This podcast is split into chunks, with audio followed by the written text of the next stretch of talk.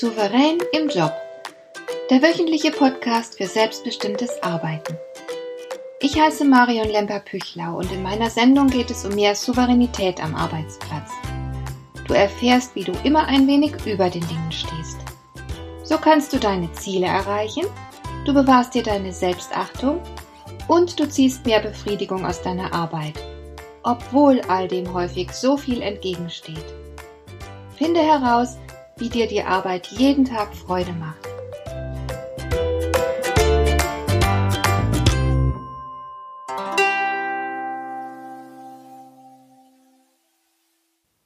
Die Art, wie wir heute leben, hat es in der Geschichte der Menschheit noch nie gegeben.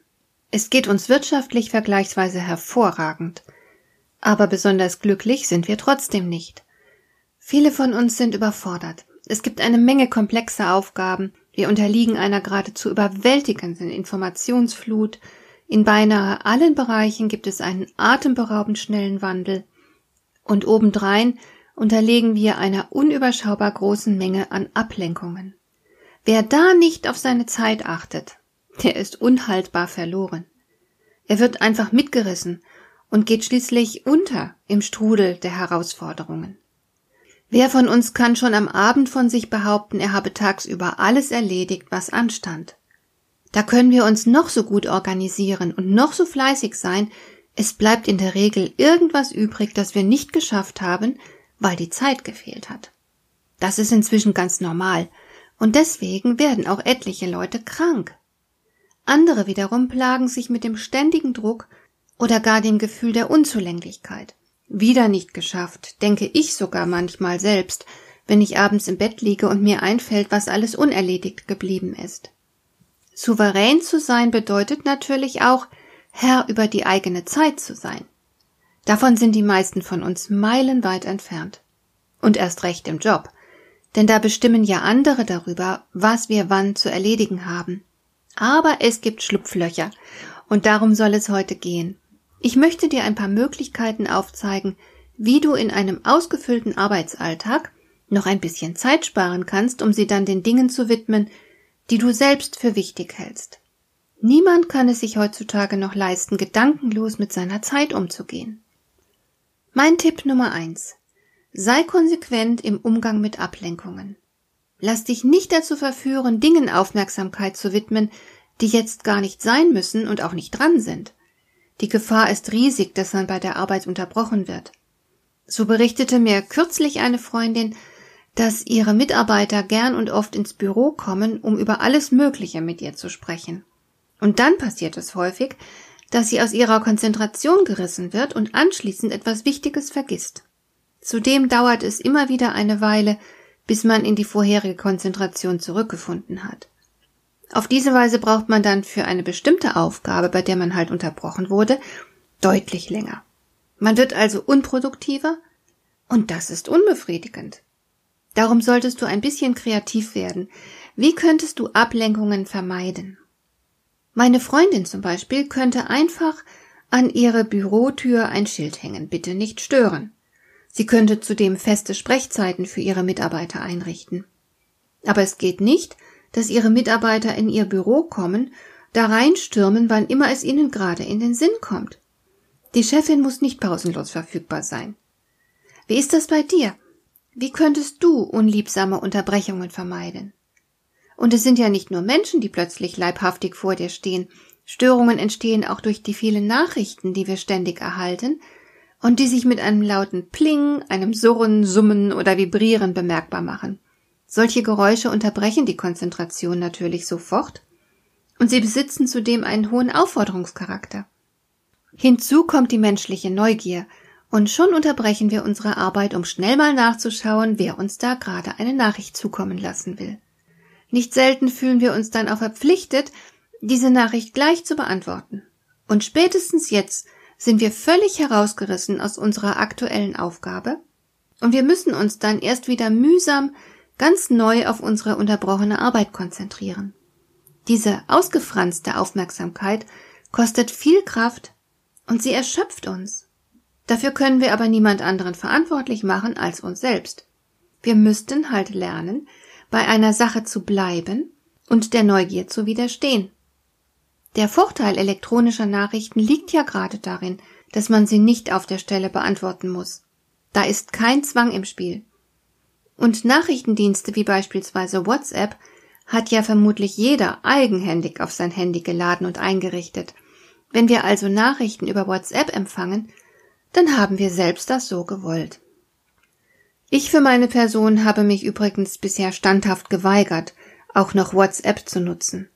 Es gibt schon genug Kanäle, auf denen ich erreichbar bin und die auch meine Aufmerksamkeit in Anspruch nehmen. Irgendwo muss man Grenzen setzen. Fokus heißt das Zauberwort, das uns davor bewahrt, uns völlig zu verlieren. Es ist eine Wahl, die fast stündlich zu treffen ist. Lasse ich mich ablenken oder will ich was erledigen? Es ist wichtig, dass wir uns dieser Wahlmöglichkeiten jeden Augenblick bewusst sind. Aufmerksamkeit ist eine wertvolle und begrenzte Ressource. Entscheide selbst, welche Menschen oder Aufgaben deine Aufmerksamkeit wert sind. Und es gibt ein paar ganz praktische Maßnahmen, die dir helfen können, Zeit zu sparen. Du kannst beispielsweise alle Signaltöne ausschalten, die eingehende Nachrichten für gewöhnlich begleiten. Stattdessen arbeitest du Nachrichten blockweise ab, also nicht jede einzeln und für sich, sondern du nimmst dir beispielsweise mehrfach am Tag je 20 Minuten Zeit und arbeitest alles ab, was innerhalb der letzten paar Stunden an Post eingegangen ist. Und es ist wichtig, dass du dir von vornherein einen festen Zeitrahmen dafür setzt. Denn Aufgaben haben die unangenehme Eigenschaft, genau die Zeit in Anspruch zu nehmen, die man ihnen zugesteht. Sie dehnen sich aus wie Kaugummi, wenn man daran zieht, und deswegen muss man von vornherein das Ende planen. Das wussten sogar schon meine kleine Schwester und ich, wenn wir früher unser Kinderzimmer aufräumen sollten, was wir gehasst haben, dann haben wir uns einen engen Zeitrahmen gesteckt und mit aller Kraft für Ordnung gesorgt. Auf diese Weise waren wir für gewöhnlich ganz schnell fertig und natürlich hochzufrieden mit unserer Leistung. Und da gibt es noch etwas. Etwas, wozu inzwischen immer mehr Autoren raten. Nämlich feste Zeitspannen fürs Arbeiten einrichten. Du könntest dir zum Beispiel deinen Handywecker stellen und 25 Minuten lang hochkonzentriert an einer Aufgabe bleiben. Du lässt dich in dieser Zeit von nichts und niemandem ablenken. Erst wenn der Wecker klingelt, darfst du dich wieder etwas anderem zuwenden. Aber diese 25 Minuten, die sind heilig. Und so arbeitest du deine Aufgaben dann blockweise ab. Das ist sehr effektiv und es verschafft dir Befriedigung. Und dann gibt es natürlich noch ein paar Ablenkungen und Zeiträuber, die du vielleicht grundsätzlich aus der Welt schaffst. Ich habe zum Beispiel ein paar Anrufer geblockt. Das geht natürlich nicht mit Geschäftskontakten, aber zum Beispiel mit all den Leuten, die dir am Telefon etwas verkaufen wollen. Oder du entscheidest dich beispielsweise in den Pausen keinerlei Computer- oder Handyspiele mehr zu spielen und stattdessen etwas zu tun, das dir mehr Nutzen bringt. Oder vielleicht gibt es Aufgaben in deinem Job, die du einfach streichen könntest, ohne dass irgendjemandem ein Schaden dadurch entsteht. Es gibt ja manchmal Arbeiten, die unnötig sind oder die man vielleicht in größeren Zeitabständen erledigen könnte. Da findet sich so vieles, das man sich ersparen kann, wenn man erstmal ein bisschen kritisch ist und nachdenkt. Dazu gehören übrigens auch manche Gefühle. Allen voran der Ärger. Das ist mein zweiter großer Tipp heute. Wir haben meistens am Arbeitsplatz täglich genug Anlass, uns zu ärgern. Aber eine logisch zwingende Reaktion ist das nicht. Ärger kostet viel Kraft, und wer sich ihm gedankenlos hingibt, der tut sich selbst damit nichts Gutes. Ärger belastet das Herz-Kreislauf-System und ist durchaus gesundheitsschädlich. Und kostet auch noch Zeit. Und hat die Tendenz, sich wie ein Virus zu verbreiten.